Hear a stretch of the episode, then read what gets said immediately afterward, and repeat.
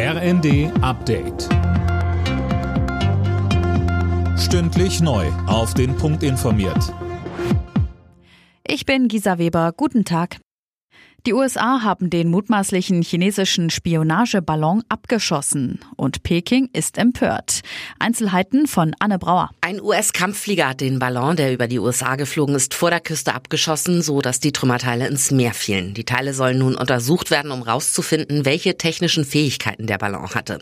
Während das Pentagon sich sicher ist, dass es um Spionage geht, behauptet Peking weiter, es handele sich um einen verirrten Wetterballon und spricht nun von einer Überreaktion. Es gehe darum, China zu verleumden und man behalte sich das Recht auf weitere notwendige Reaktionen vor. Kanada hat einen ersten Leopard 2 Kampfpanzer auf den Weg in die Ukraine geschickt.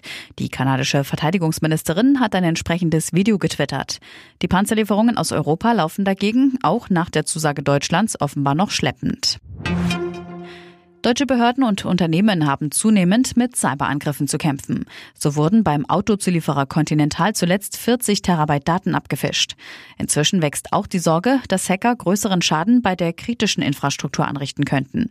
Matthias Nehls von der Deutschen Gesellschaft für Cybersicherheit. Wir reden da über Kraftwerke, über die Versorgung mit Wasser und Strom, auch Nahrungsmittel. Nur momentan kann man auch ganz klar sagen, dass niemand den ersten Schritt gehen möchte. Die Möglichkeiten bestehen, man findet auch immer wieder Spuren. Nur letztendlich hat bis heute, Gott sei Dank, noch niemand diesen Stein ins Rollen gebracht.